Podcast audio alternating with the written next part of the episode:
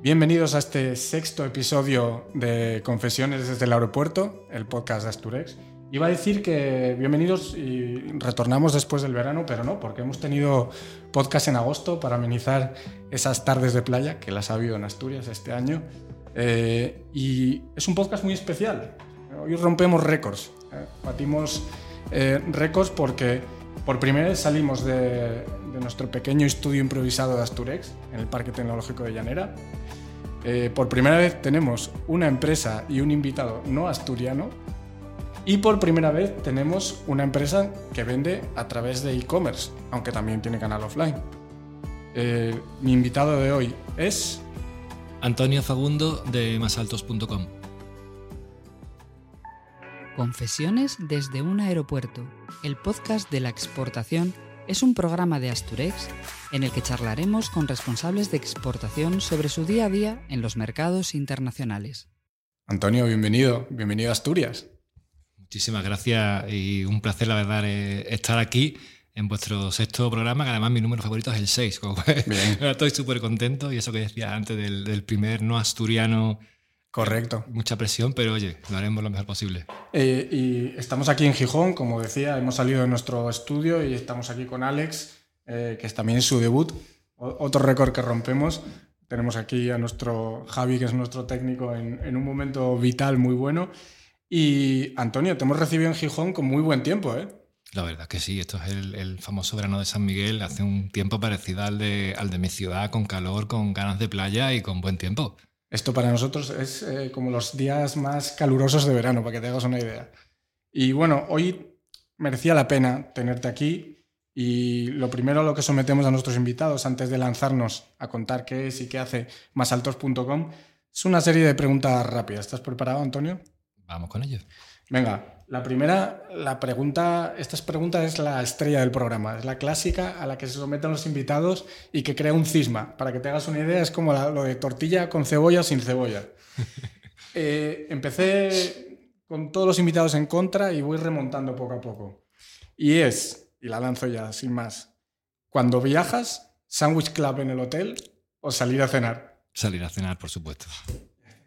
Ya, se, me vuelve a tornar en contra. Salir a cenar, por supuesto. Sea donde sea, Sea donde sea, yo hay una de las cosas que me encanta en este mundo, aparte de- de- del negocio que tengo la suerte de dirigir, de que hablaremos después, y es viajar. Entonces a mí el, el- el hecho de viajes express de, un día o de dos, encerrarte en un hotel, ir literalmente a una oficina, a una reunión y no hacer más nada y no ver la ciudad o hacerte una foto, me parece una pérdida de tiempo tremenda. Entonces, aunque sea solo, eh, aquí tu, tu cachopo, tu sidra, a- algo hay que hacer, las sidrerías, algo hay que hacer. ¿Cómo voy a encerrar en un hotel, por Dios? Claro, pero es que me lo, me lo pones en Gijón, en Asturias o en Sevilla, obvi- obviamente, pero siempre hay ese viaje a un pueblo perdido, en Centro Europa, un día que llueve, frío. Eh, Si, si lo dibujamos en Helsinki en enero, que anochece a las tres y media y lo que tengo abierto es el hotel, pues no me queda otra. Pero si puede ser, prefiero salir. Vale, salir a cenar. Que, que sepas que ahora has tornado otra vez y ya volvemos a estar en mayoría de salir a cenar. Y me quedo solo con mi Sandwich Club. Vale, viajando en el avión, ¿ventana o pasillo? Ventana, por supuesto. Ventana. Este otro gran cisma de la gente que viaja. Eh, ¿Viaje largo también, ventana? Sí, siempre. Es que no sabes la, la diferencia, lo comentaba hoy cuando he aterrizado. eh, yo vivo en Andalucía, en Sevilla. Salir de, de Sevilla, donde eh, quizás hasta Madrid o incluso más, el suelo es amarillo y, en un momento determinado se, transforma en verde y parece que estás en otro país y, realmente sigues en España. Entonces, ventana, por supuesto. Yo ahí me debato, la verdad, para viajes cortos, ventana, por lo que tú dices, pero- pero viajes largos, eh, ese tener tus dos filas de al lado durmiendo y tener que ir al baño, yo ahí siempre le digo cuando viajo con, con mi equipo de Asturex, si hacemos viajes largos me pido pasillo. Y además no tengo que luchar mucho, ¿eh? porque la gente se pelea por la ventana. Vale, para, para viajes, eh, digamos, donde sea posible elegir, coche, tren o avión. Yo voy mucho más cómodo siempre en tren. En tren. Ahí. Me parece una pasada. Creo que es súper cómodo, em, ya tengas película o no, o tu ordenador o un libro, la posibilidad de poder levantarte a la cafetería. El tren me parece súper cómodo. Es la forma más cómoda, la forma más rápida de llegar a la ciudad, el- la que menos tiempo se tarda. Me parece que el tren es una maravilla. Aquí estamos esperando como agua de mayo el AVE, que nos va a llegar este año y la verdad es que sí, nos gusta mucho eh, aquí en Asturias el tren y yo comparto también. ¿eh? Yo, si, puede ser tren, lo que pasa es que no tenemos aquí muchas posibilidades por ahora de viajes eficientes. ¿eh? Vale, esta ya tiene un poco de chicha, pero intenta responderme lo primero que te venga a la mente. ¿De la competencia se aprende o a la competencia se la aparta lo más lejos posible? Se aprende. Siempre. Siempre, claramente. De hecho, yo lo recomiendo siempre. Eh, en marketing hay una técnica que se llama benchmarking o benchmarking, que en andaluz, como digo yo, no deja de ser meter el ojo a ver qué hace la competencia y se aprende muchísimo, pero muchísimo. A no equivocarte, a equivocarte y muchas veces te das cuenta de que la competencia está haciendo lo que tú estás haciendo y te están copiando. Y eso hace pensar que estás haciéndolo bien. Me encanta, me encanta esta respuesta, porque yo, yo también seguía un poco esta filosofía, ¿no? Incluso cuando me iba de feria, eh, iba a visitar los stands siempre de mi competencia, que me hicieran el pitch comercial, cómo lo hacían, quién tenían ahí, qué producto tenían ahí, y yo lo veo también básico. Es fundamental. Venga, vamos a hacer otra ya más de. Vamos a ir centrando el tiro en lo que es másaltos.com. Venga, que estamos ya entrando. Estamos ya casi llegando. ¿El producto nace digital o se hace digital? Depende. A ver, el producto como tal, yo creo que esto hace manual de libro, nace físico y luego lo transformas en digital. Pero yo creo que hay productos que, están pensados para nacer en el ecosistema digital, como en este caso es el mío, porque requieren de una privacidad. Y, hay productos que de verdad nacen en el, en el, digital.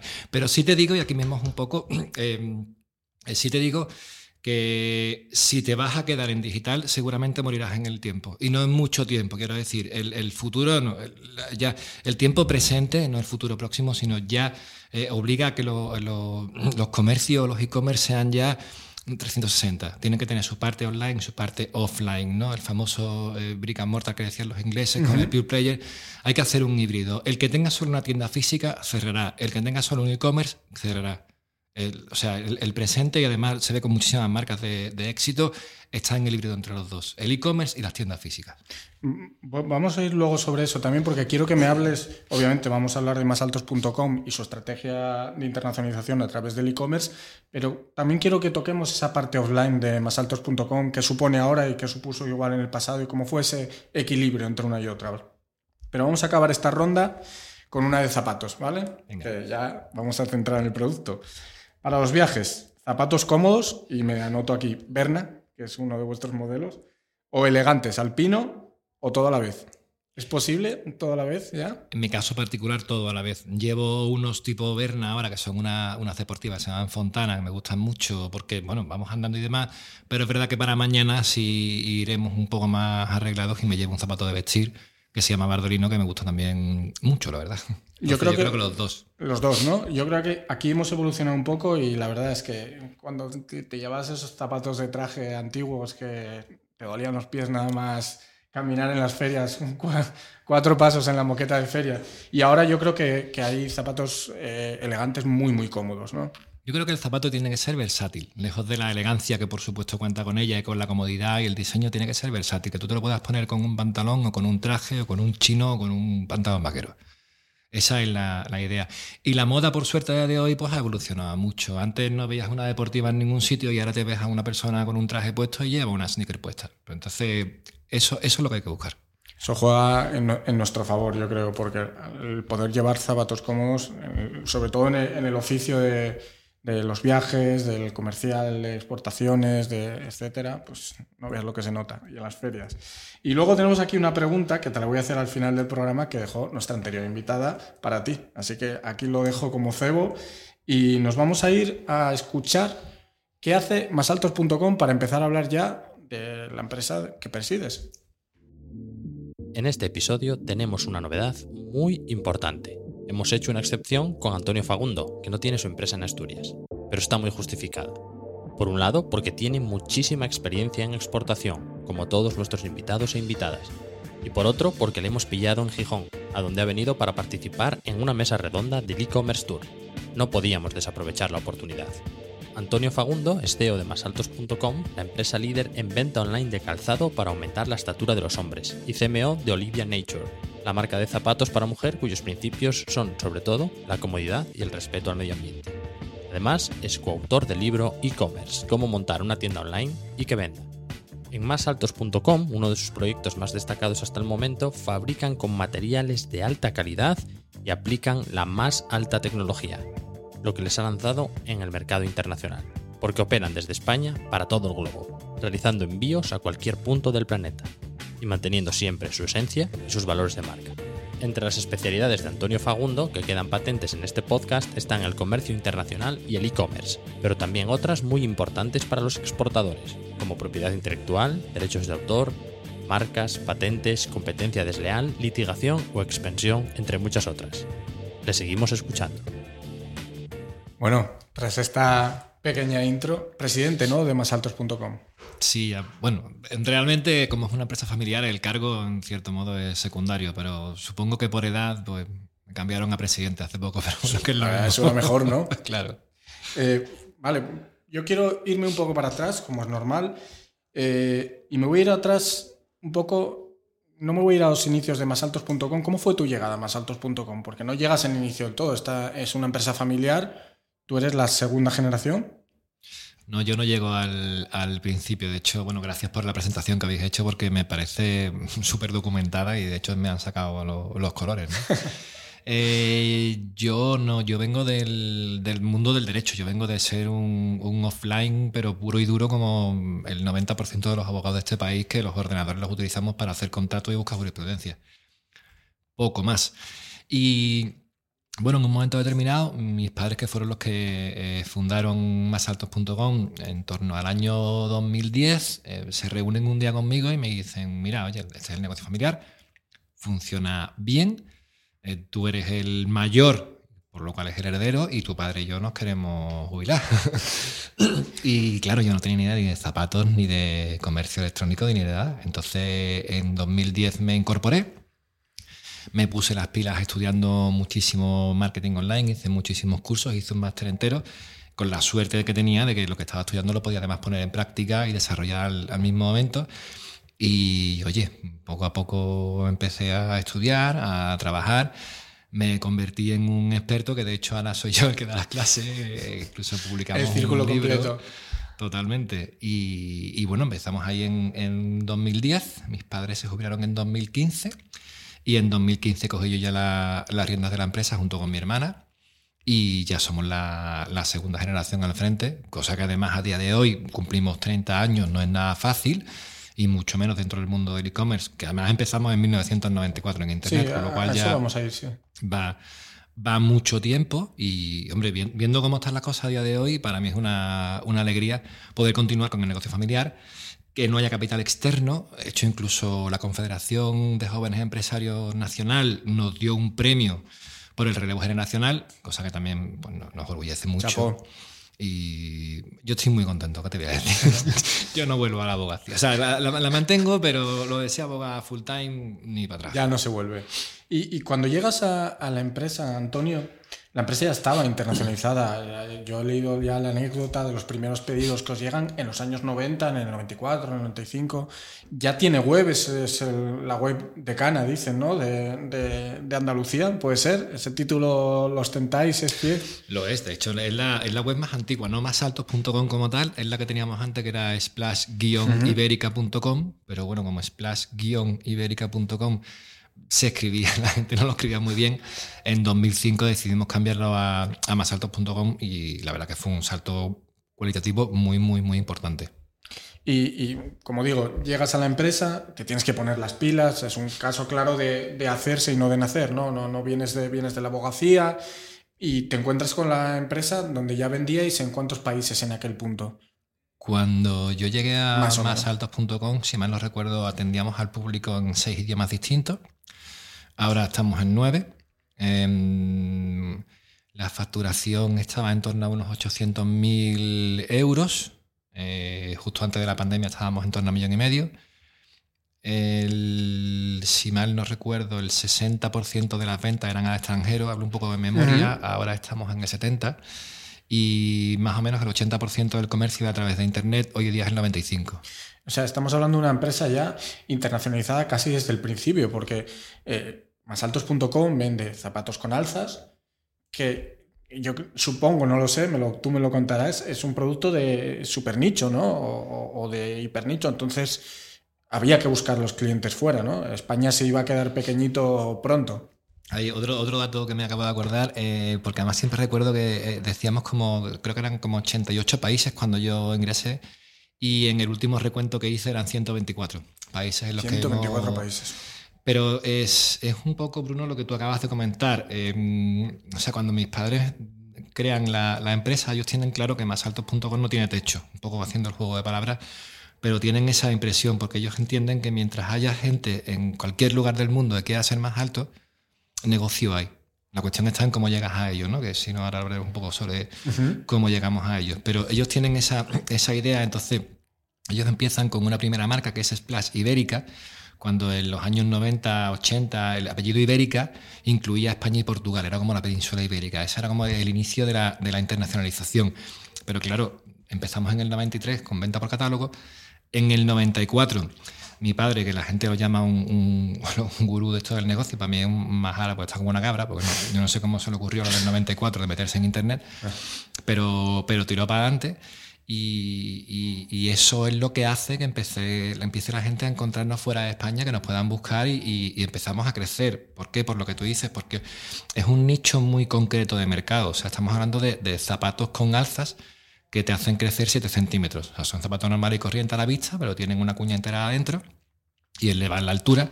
Bueno, elevan la altura, la confianza, la autoestima y, te elevan todo, ¿no?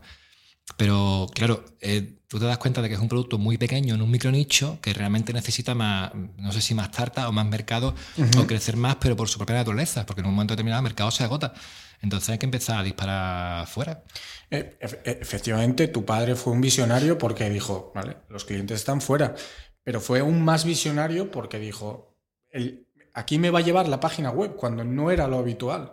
Lo habitual para internacionalizarte en aquella época era el canal tradicional, eso estaba surgiendo y, claro, él ya visualizaba que alguien en un mercado fuera se iba a meter en un ordenador y iba a poner en su idioma eh, nativo zapatos con... Ibais a estar vosotros ahí. O sea, eso ya, ya estaba... Esto que ahora hablo y que es completamente normal, eh, en los 90 quiero que todo el mundo se, se, vaya a las páginas web de los 90 ¿Cómo funcionaba eso? ¿Cómo fue esa primera venta? ¿Y el pago cómo fue?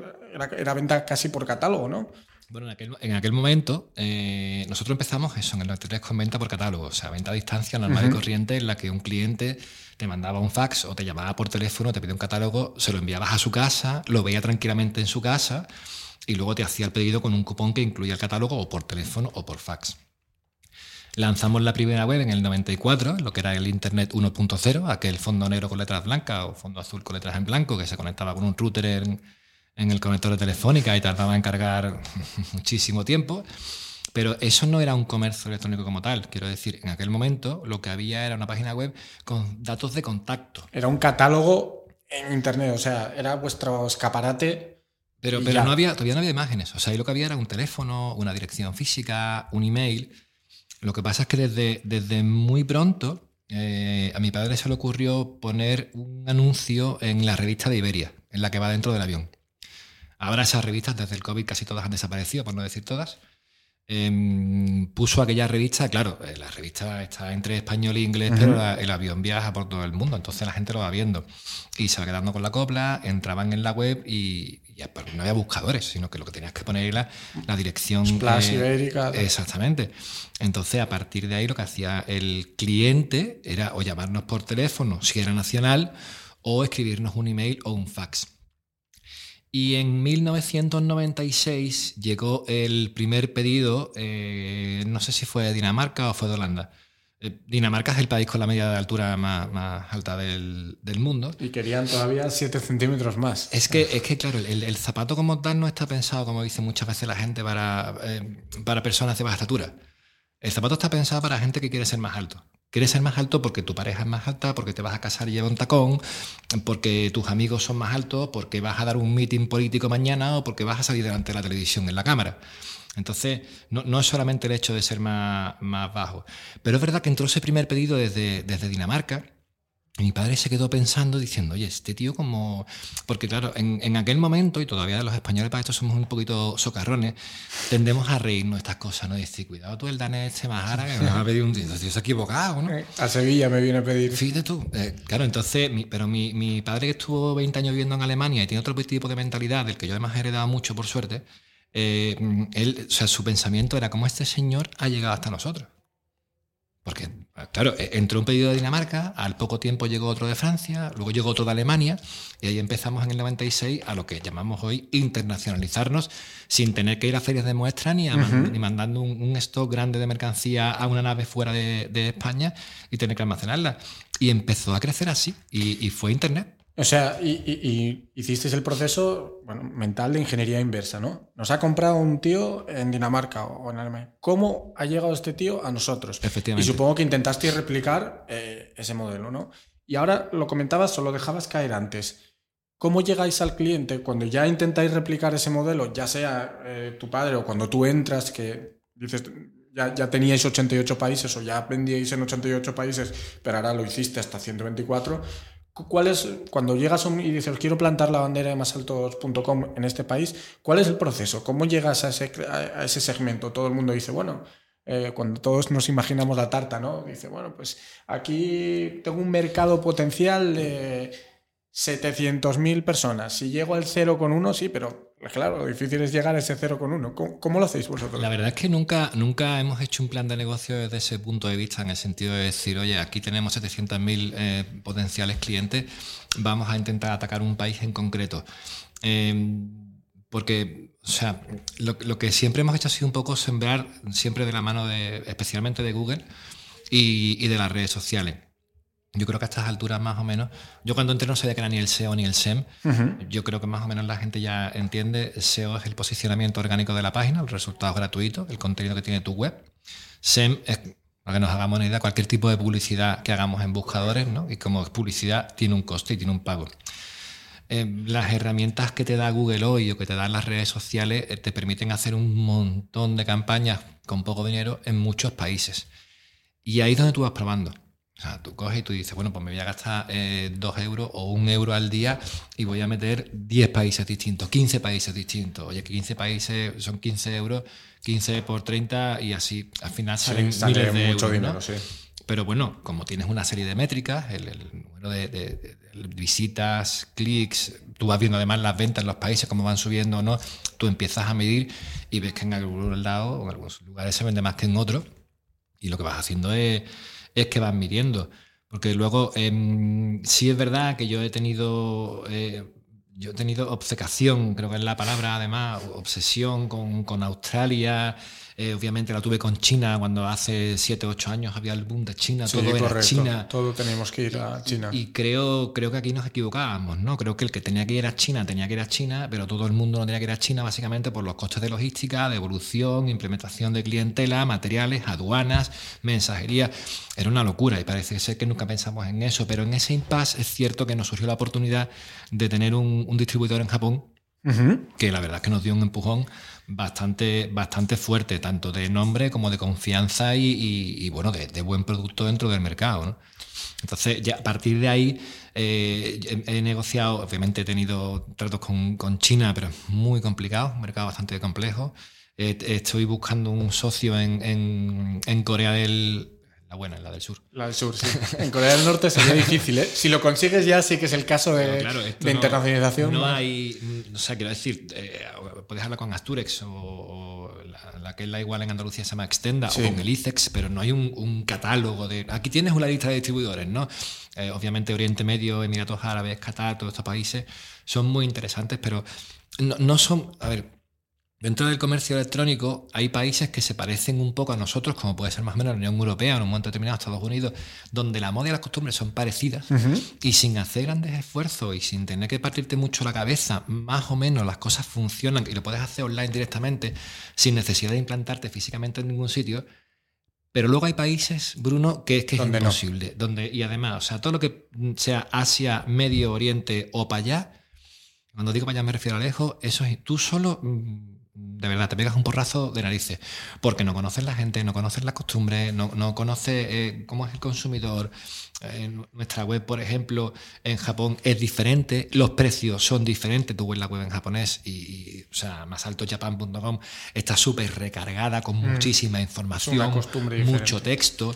Aquí, sin embargo, esas webs las vemos ahora que nos gusta todo mucho más minimalista. Correcto, ¿no? Entonces, como que nos asusta. Y si yo voy con mi web allí, pero yo cuando negociaba con, con, la empresa japonesa me decían, yo decía, oye, tenéis que hacer una, una, web a imagen y semejanza a la que tenemos aquí.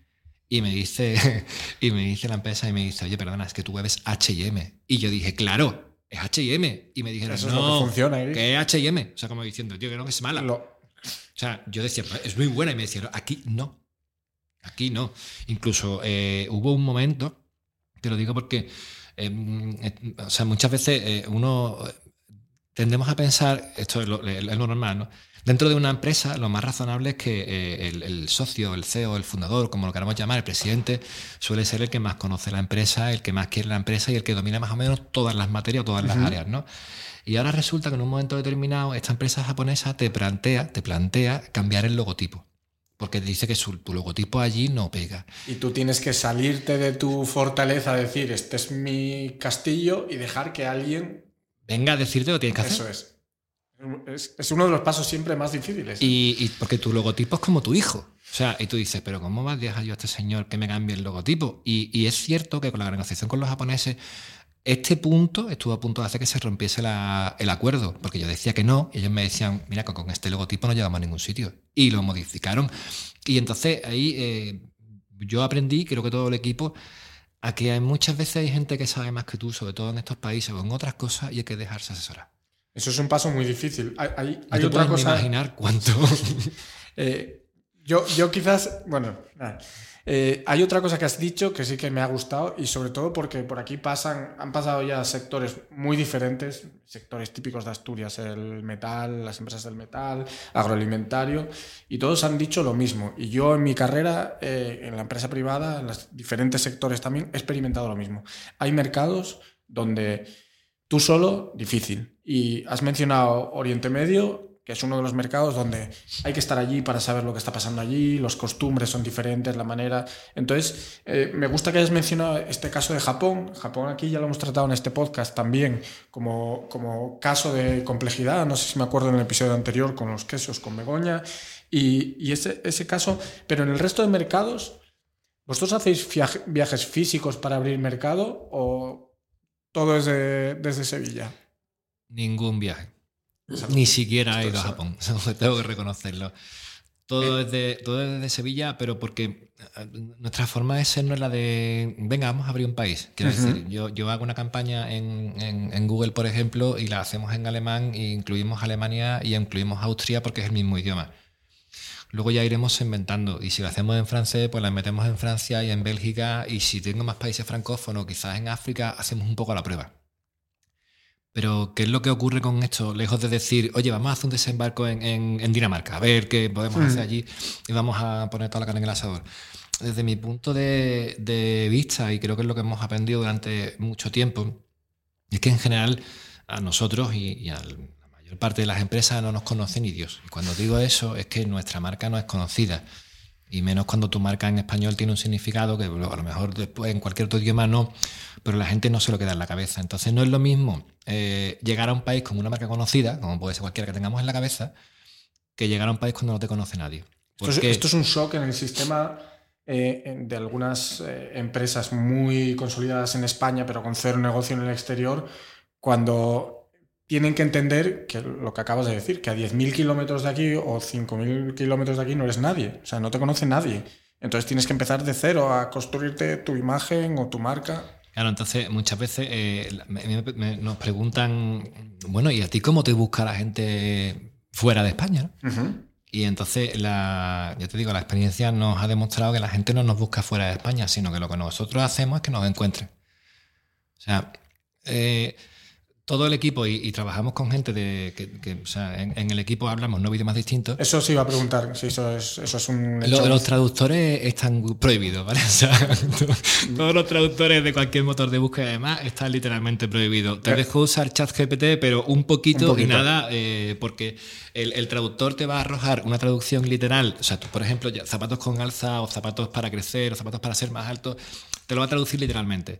Pero resulta que no se llama así en ese país. ¿no? Yo pongo un ejemplo. por ejemplo, en, España las zapatillas deportivas, ¿no? los sneakers, pues se llaman zapatillas. ¿no? Nosotros en, Sevilla a las zapatillas le llamamos botines. Los botines son botas de caña corta, sí, sí. pero le decimos botines. Aquí le llamamos playeros. Porque nosotros las zapatillas son las babuchas de estar por casa. Mm. ¿Me explico? O sea, que un mismo producto en un solo país. Creo recordar que aquí cerca en Asturias lo llaman bambos, no, Spice. Spice. En Murcia le llaman bambos, entonces un mismo producto puede ir cambiando. Con lo cual, eh, tienes que tener una persona de ese sitio que te diga cómo se llama ese producto allí. Y a partir de ahí tienes que decir, vale, y ahora vamos a empezar a sacar eh, sinónimos o diferentes palabras clave o formas de búsqueda del producto.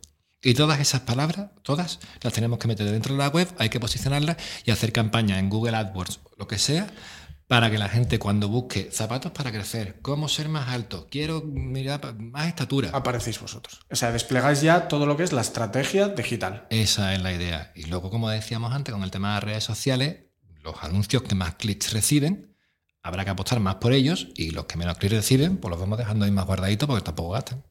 Acabas de hacer, eh, bueno, Cortaré este trozo de podcast para cuando yo tenga que buscarme las habichuelas en el futuro, que ya haya traductores súper automáticos, etcétera, y tenga que seguir trabajando como es por manager, diré, mira, todavía hacemos falta porque no nos va a sustituir la máquina.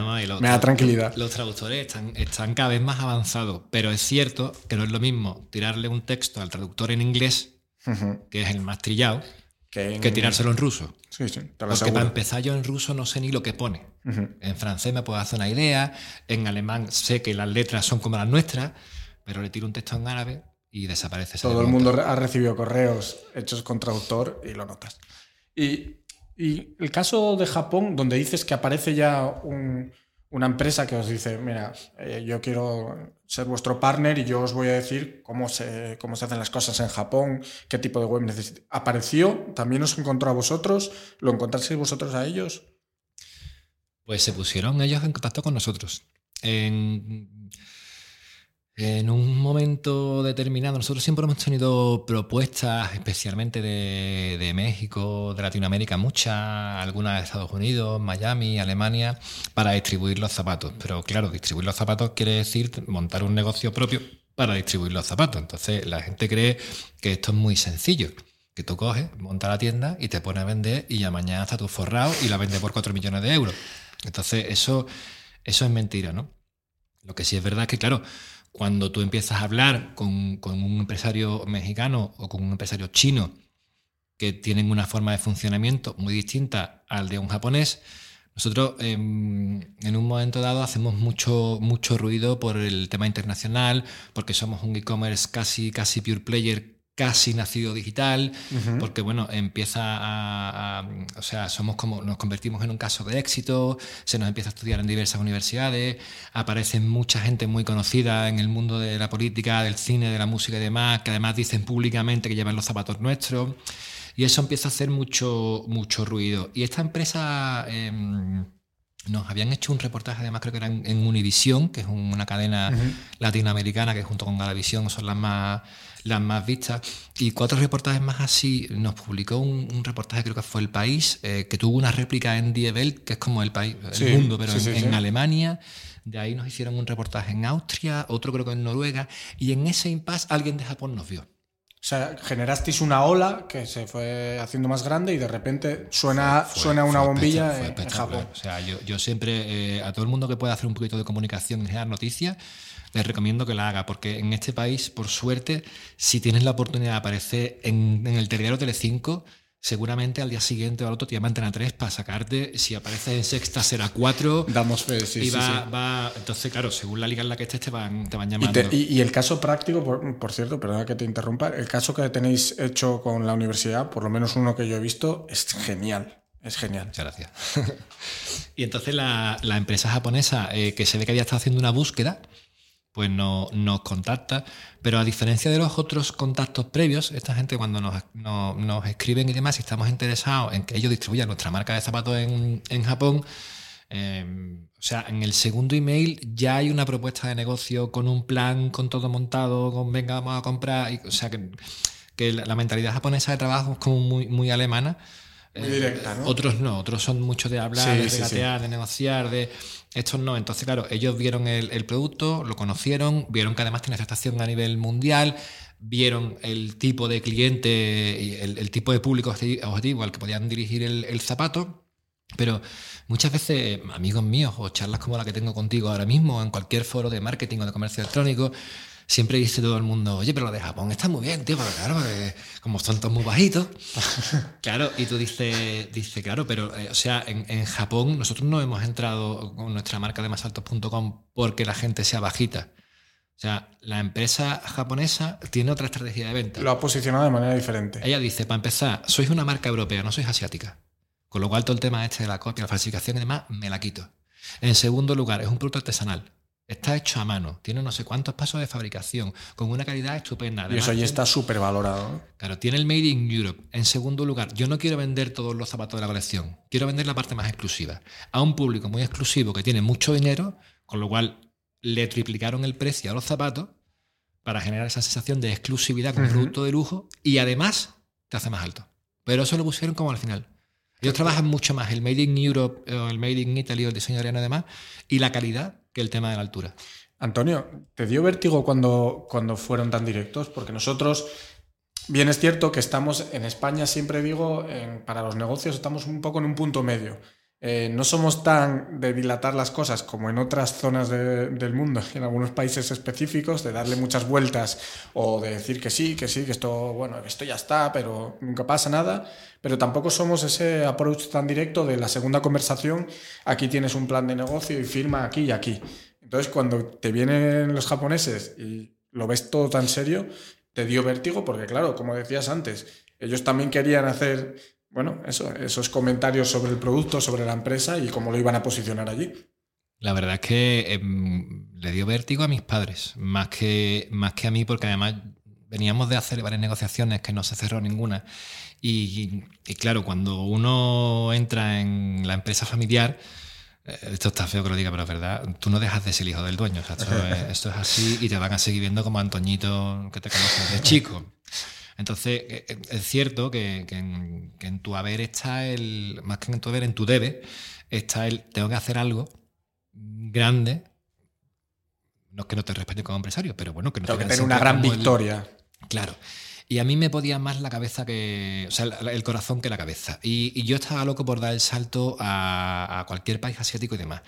Y muy, muy, muy poco tiempo antes, yo estaba súper loco de contento porque cerramos un acuerdo súper rápido con una empresa en Singapur y empezamos a vender en un marketplace de Singapur a través de ellos con una representación allí y demás. Y para mí era la caña porque éramos como de los primeros en España que estábamos en Singapur. Como aquello se hizo con mucho corazón y con poca cabeza, pues aquello ni funcionó. Creo que vendimos dos pares de zapatos, se fue al traste el proyecto, el distribuidor y todo. Entonces, cuando llegó lo de Japón, aunque en el segundo correo todo fuera muy rápido, yo aquí eché el balón al suelo y dije, vamos a pensarlo, vamos a estudiar bien, vamos a plantarnos y aquí fue donde entra el tema del de diseño de la página web, los textos, las imágenes, el logotipo, la modificación, que no fue de un día para otro. O sea, sí, ellos sí, sí. sí, lo plantean o sea, muy ellos... rápido, vale. pero, pero aquí sí lo hicimos mucho más tranquilo y bueno, desde 2015, ocho años ya con este de distribuidora. Y caso de éxito, ¿no? Bueno, eh, ISEX en, la página eh, tiene un listado de empresas que tienen interés, empresas españolas que tienen interés en Japón y somos 55. O sea, solo hay 55 empresas en España que de una forma u otra, directa o indirectamente, vendan en Japón.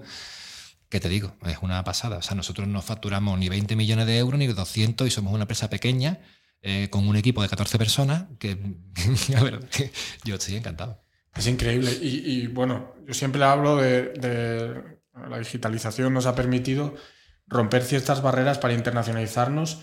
Eh, bueno, siempre digo, nos, nos, lo ha permitido a nosotros y se lo ha permitido a los demás para venir a vender aquí.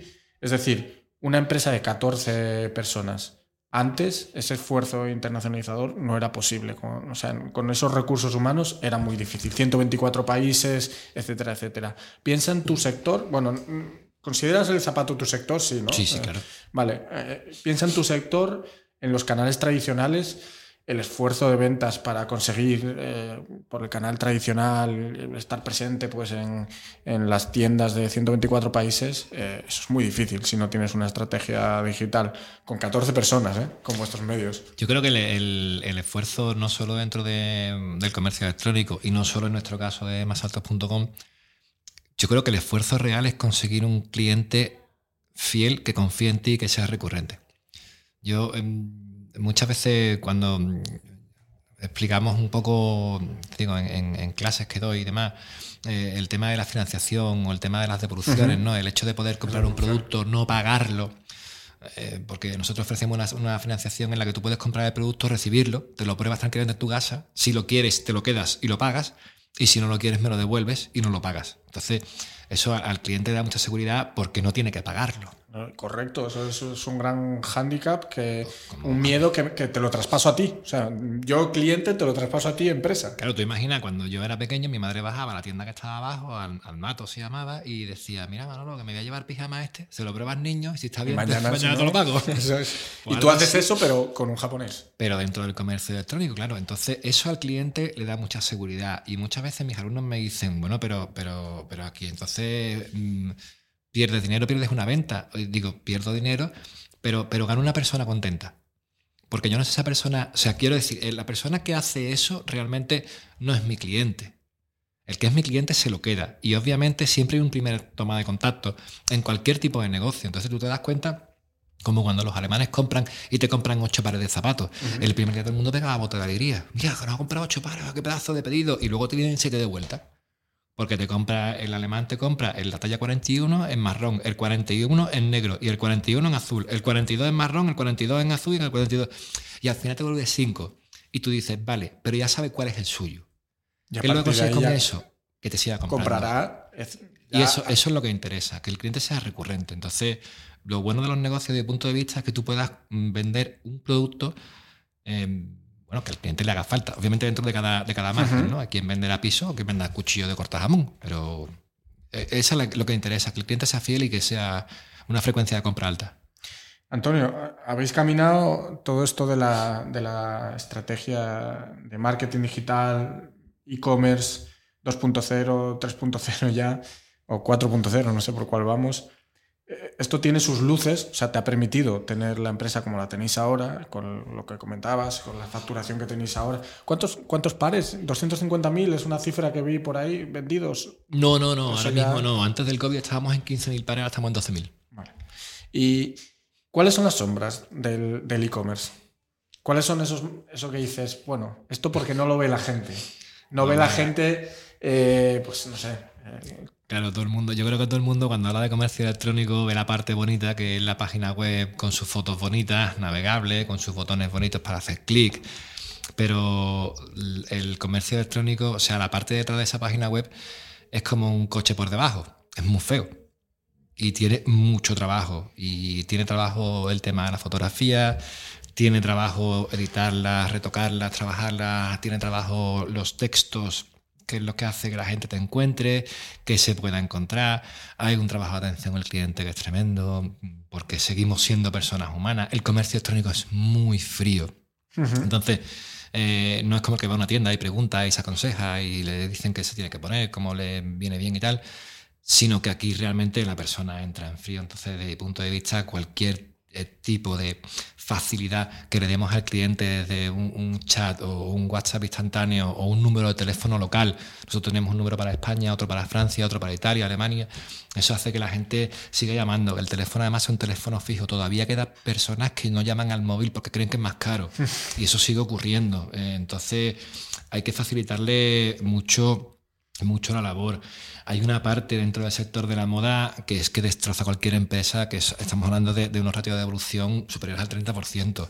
Eso quiere decir que aquí el que gana mm, dinero es la empresa de mensajería. Claro. Yo os puedo hacer una, con- una confesión. Por suerte, nosotros tenemos un- una tasa de evolución que está en torno al 4%, de la que estoy súper orgulloso, pero Muy baja. repas- repasamos muchísimo los zapatos, trabajamos mucho los zapatos, lo- lo- los limpiamos, los presentamos, los ponemos muy bonitos en su caja para que el cliente cuando lo vea diga, wow. Una experiencia, ¿no? El abrir la caja. Es que, es que hay, hay un, hay un momento que no, que no falla en cualquier tipo de, de comercio, es cuando la persona recibe en su casa la caja. Es el único segundo, tiempo o lo que sea que va a dedicar a inspeccionar de arriba abajo la prenda del artículo. Si tú pasas ese control, ya se queda contigo. Pero en ese momento es cuando el señor o la señora coge la camisa, el zapato, el bolso y lo ven, pero por todo. Y como le ven un hilito, una eso.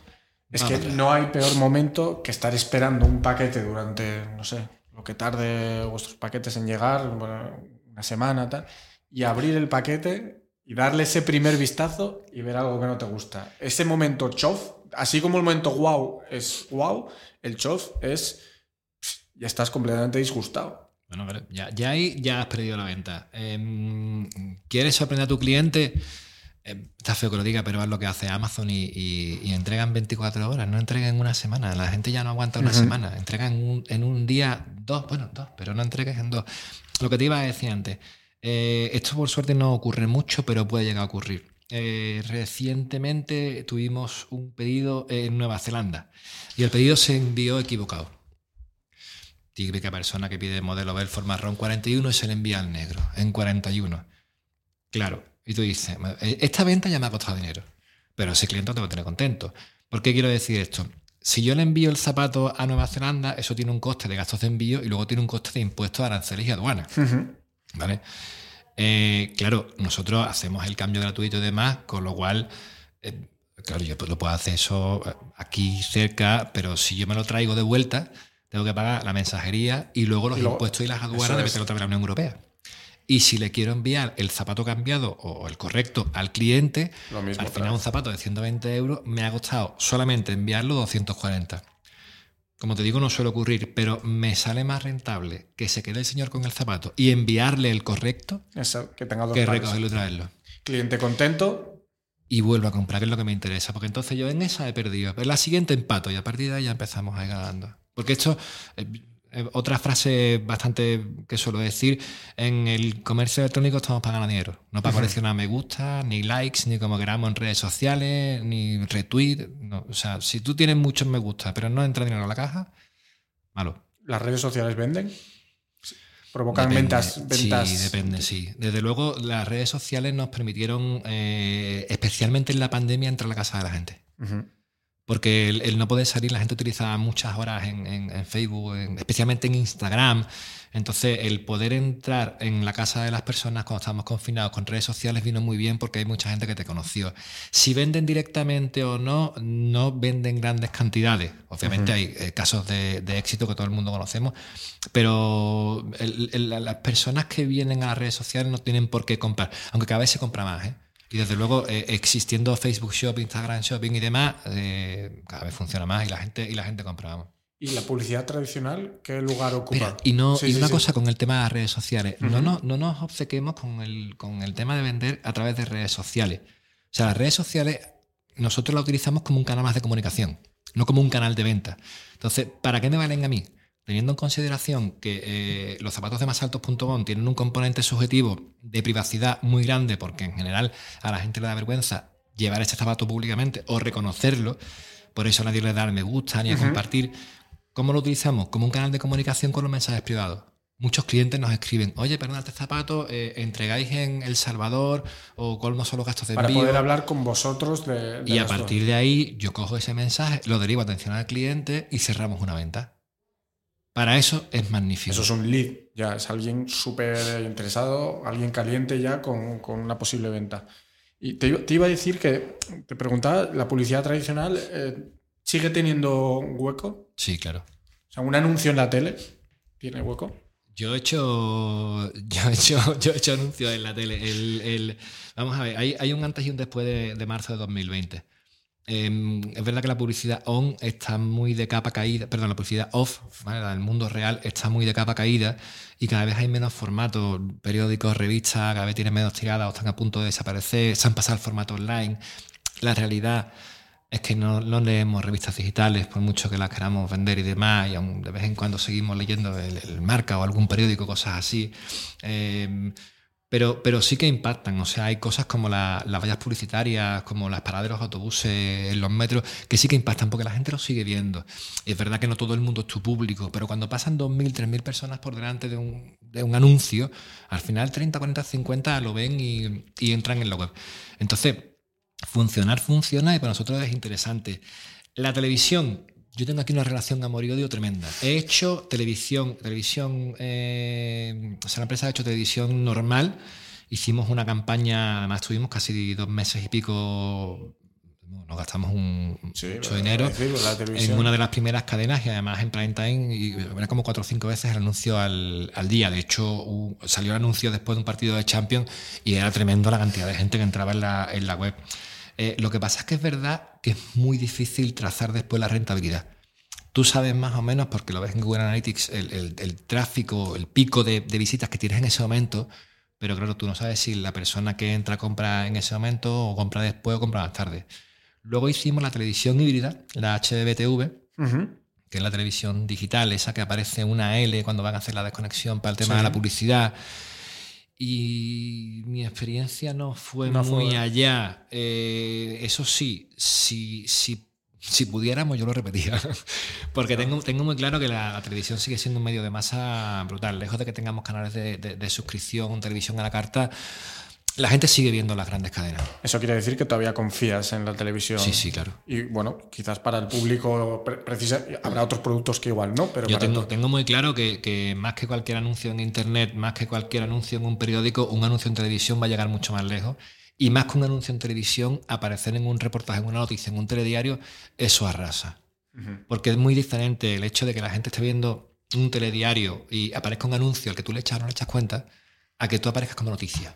Sí, sí, porque es completamente en Japón o porque estás haciendo otra o porque eres el primero que ha metido el pago con bitcoins o porque permites pago con huella dactilar.